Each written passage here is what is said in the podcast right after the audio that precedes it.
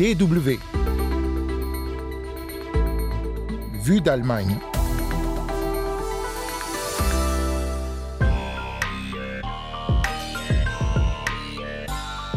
Sommes-nous et comment voulons-nous vivre ensemble? Une exposition à Bonn interroge la société allemande en partant d'un constat. L'Allemagne est un pays d'immigration, mais les discriminations et le racisme sont encore trop présents.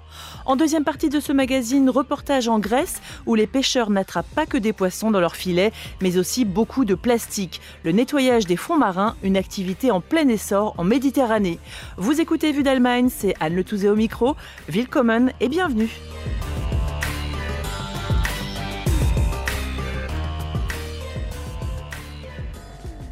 Saviez-vous que l'Allemagne n'a reconnu que dans un passé récent être un pays d'immigration? Pendant longtemps, la République fédérale a nié l'évidence malgré la présence de plus de 4 millions de Gastarbeiter, ces travailleurs invités qu'on avait fait venir durant les Trente Glorieuses pour travailler notamment dans l'industrie.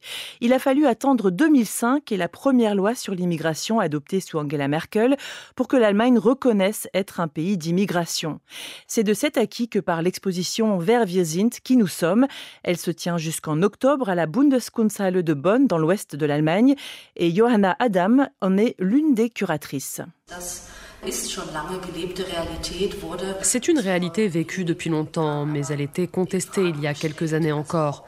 Dans une déclaration gouvernementale de 1982, à l'époque du gouvernement Kohl, il était encore dit que l'Allemagne n'était pas un pays d'immigration et que toutes les mesures légitimes d'un point de vue humanitaire devaient être prises pour empêcher la venue d'étrangers.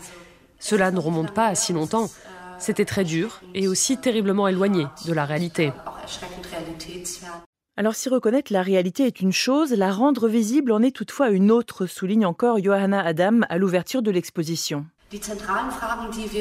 Les questions centrales que nous adressons à la société sont en premier lieu qui sommes-nous? Qui est visible? Qui est audible? Qui a le droit de participer aux décisions? Qui a accès aux ressources? Comment le pouvoir est-il réparti? Nous le faisons par l'art.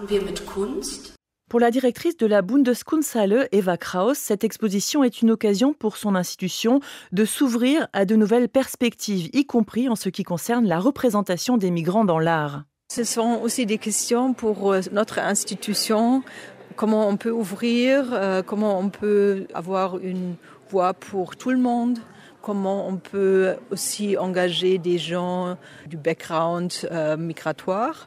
Alors c'est une grande pluralité de voix et on voit très bien aussi beaucoup d'artistes euh, s'en occupent du thème et c'est ça ce qu'on veut présenter. Dans les salles de la Bundeskunsthalle, des œuvres artistiques comme des cartes du monde renversant la perspective eurocentrée ou encore des portraits d'Afro-Allemands en tenue de dandy avec une bière à la main côtoient des archives photographiques et audiovisuelles et aussi des objets du quotidien qui apportent un éclairage historique et personnel sur la migration en Allemagne. Ces objets proviennent de la collection de Domide, une association qui documente l'histoire des migrants d'Allemagne et qui prépare l'ouverture d'un musée à Cologne. Robert Fuchs est le directeur exécutif de Domide. C'est une chance inouïe pour nous. Nous allons ouvrir en 2027 la maison de la Société de la migration. Et avec cette coopération, nous avons la possibilité d'adresser au public notre message central que les histoires des migrants et de leurs descendants doivent faire partie de l'histoire collective. Car la mémoire collective accorde peu de place aux migrants. Pour Johanna Adam, la contribution de Domide à l'exposition permet d'intégrer dans la culture du souvenir ces citoyens dont certains sont présents en Allemagne depuis plusieurs générations. En étendant cette perspective à celle des migrants, on peut apporter un autre point de vue sur des moments comme le miracle économique allemand, en racontant aussi ses côtés sombres. Un exemple, les ouvriers immigrés qui ont travaillé dans l'usine de Volkswagen ont été hébergés dans les mêmes baraques où ont logé les travailleurs forcés pendant la guerre. Le régime appliqué dans ces foyers était strict. Il y avait des couvre-feux, on vivait à 6 ou plus dans un espace très restreint. Il y avait peu de liberté et aussi le racisme quotidien auquel les migrants étaient exposés. Le racisme fait d'ailleurs l'objet d'un vaste chapitre dans l'exposition, un racisme structurel qui va de discrimination sur le marché du travail à celle de l'accès au logement ou des délits de faciès. Les violences xénophobes sont également thématisées. La date de l'ouverture de l'exposition fin mai n'a pas été choisie par hasard. Elle coïncide avec le 30e anniversaire de l'attentat raciste de Zollingen. Les témoignages des victimes de Zollingen, mais aussi d'autres attentats racistes comme celui de Meuln en novembre 1992, rendent compte de l'ambiance de l'époque.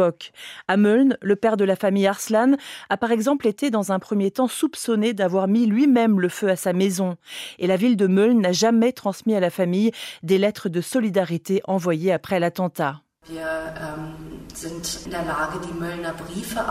Nous sommes en mesure de présenter pour la première fois les lettres de Meuln, des lettres que la famille Arslan aurait dû recevoir si la ville les leur avait transmises. En effet, un grand nombre de lettres, plus de 700 je crois, ont été envoyées. Elles manifestaient leur solidarité et proposaient de l'aide. Très concrètement, les lettres n'ont jamais atteint la famille jusqu'il y a quelques années. 30 ans après Mölln et Zollingen, les violences xénophobes sont encore d'actualité en Allemagne. Mais pour Robert Fuchs de l'association Domide, la société allemande évolue dans le bon sens. Il est important de voir qu'il y a aujourd'hui une résistance beaucoup plus grande, que les gens se solidarisent et ne tolèrent plus les choses comme ça. Notre société est maintenant beaucoup plus avancée parce que des gens de la deuxième, troisième, voire quatrième génération ont aujourd'hui une autre approche et d'autres moyens de se faire entendre. Wir sind offre non seulement une voix aux histoires des migrants, mais elle célèbre aussi la diversité de la société allemande, qui comptait en 2022 près de 24 millions d'habitants d'origine étrangère. La citation présentée à la fin du parcours rappelle d'ailleurs que ce ne sont pas les différences qui nous divisent, mais notre capacité à les reconnaître et à les célébrer.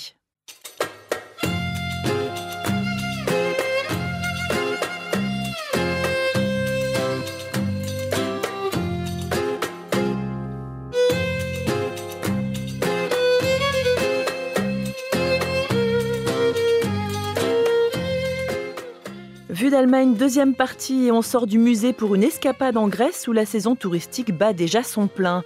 En Grèce, les plages idylliques font rêver, les fonds marins aussi. Seulement voilà, ces plages et fonds marins sont envahis par les déchets plastiques. La conscience écologique des Grecs est balbutiante, mais le travail des ONG locales qui œuvrent pour la collecte et le recyclage du plastique commence à porter ses fruits. C'est un reportage au large des côtes de l'Attique par notre correspondant en Grèce, Thomas Jacobi. Là, nous avons un filet de pêche localisé par les pêcheurs et qui est là depuis des années, peut-être des décennies. Des plongeurs ont attaché des ballons gonflables et ont réussi petit à petit à le détacher du fond marin pour le remonter en surface. Lefteris Sarapakis est un homme heureux. Sur le caïque qui vogue au large de l'île Salamine, près des côtes du Pirée, il surveille la remontée de dizaines de kilos de filets de plastique qui polluaient depuis des années le fond de la mer. Maintenant, le bateau va le hisser à bord avec son treuil hydraulique avec lequel il monte les filets avec les poissons. Désormais, ce treuil servira à récupérer ce vieux filet et bien d'autres hors d'usage. Le frère Sarapakis est le cofondateur d'Enalia, une ONG qui aide les pêcheurs à collecter les déchets marins éparpillés en mer ou piégés dans leurs filets ce jeune d'à peine 30 ans a convaincu des centaines de pêcheurs de la nécessité de ne pas rejeter à la mer les déchets plastiques qu'ils trouvent dans leurs filets. Panayotis, capitaine bourru du caïque, est un de ces pêcheurs repentis. Regardez, ce filet doit y être euh, depuis euh, bien des années. C'est un filet de pêche qui entoure les bancs de poissons pour mieux les attraper. Depuis le début de la collecte de plastique, on sent la différence que ça fait par rapport à la quantité de poissons pêchés. C'est bien la vie de pêcheur, mais c'est fatigant et parfois aussi angoissant. Une fois repêchés, ces déchets sont acheminés au port de Keratsini. Vassili les attend de pied ferme, quelles que soient les prises. Je suis en communication permanente avec les capitaines et équipes des bateaux de pêche pour savoir quand ils vont rentrer à quai, quel volume de déchets ils apportent pour prévoir l'espace dans le port. Ensuite, le moment venu, on vérifie et on fait le tri. Ça change chaque fois. Ils partent en mer sans jamais savoir s'ils vont avoir une bonne pêche ou pas, s'ils vont rapporter du poisson ou des déchets, ni en quelle quantité. En gros, les caïques peuvent apporter 5 à 700 kilos de plastique par semaine. Mais même si un bateau arrive juste avec un petit sac de déchets, je veux être là et le réceptionner pour qu'ils se sentent valorisés. C'est avec ce geste qu'on entretient la motivation chez les pêcheurs de continuer le travail. La motivation des pêcheurs est également financière. Ils reçoivent une petite compensation pour chaque sac de déchets rapatriés sur Terre et quand la saison de la pêche est terminée, les affaires continuent, comme l'explique Lefteris Sarapakis. Souvent, nous mettons en relation des pêcheurs avec des sponsors, surtout pendant les mois d'avril et mai où les poissons se reproduisent. Les sponsors couvrent leurs frais pendant qu'ils suspendent la pêche. Ça permet au stock de poissons de se renouveler. Les pêcheurs, eux, vont avec leur bateau collecter le plastique sur les plages ou les filets de pêche abandonnés sur les fonds marins. Après leur arrivée au port, les déchets partent en conteneurs vers une usine de recyclage créée, gérée par les frères et son frère Alexandros. Pour eux, laver, stocker et vendre ces déchets est une course contre la montre car il en arrive toujours plus chaque jour.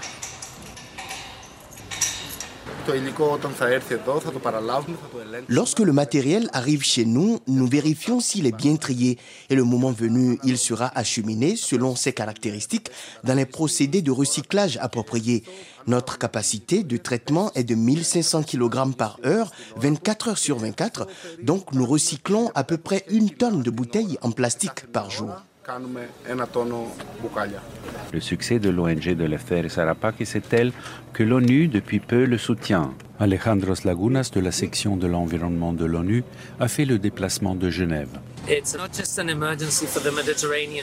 Ce n'est pas qu'une urgence pour la Méditerranée, mais pour toute la planète. Nous avons produit du plastique à une échelle qui grandit exponentiellement et nous sommes incapables de gérer tout ce plastique.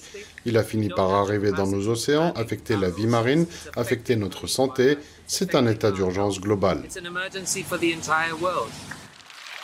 Le frère Sarapakis d'ailleurs est le premier surpris de l'impact de son organisation. Jamais nous n'aurions imaginé de nous trouver là où nous sommes aujourd'hui. Ce qui a commencé il y a quelques années avec une poignée de gens m'ont payé quelques potes à lui. Nous ne croyons même pas que cela allait fonctionner à l'intérieur de ce port. Alors, quand des organismes comme les Nations Unies viennent te dire que tu vas dans la bonne direction, ça te motive de te dépasser encore plus. Le frère Sarapakis travaille désormais avec 40 ports, rien qu'en Grèce, et il s'est étendu à l'Égypte, au Kenya, l'Espagne, l'Italie et l'Allemagne, victimes de cette pollution plastique tentaculaire qui menace la survie de la Méditerranée. Thomas Jacobi d'Athènes pour la Deutsche Welle. Et c'est déjà la fin de Vue d'Allemagne. Merci à toutes et à tous d'avoir suivi ce magazine. La semaine prochaine, rendez-vous avec Hugo Flotatalon pour un nouveau numéro. D'ici là, portez-vous bien. Tchuss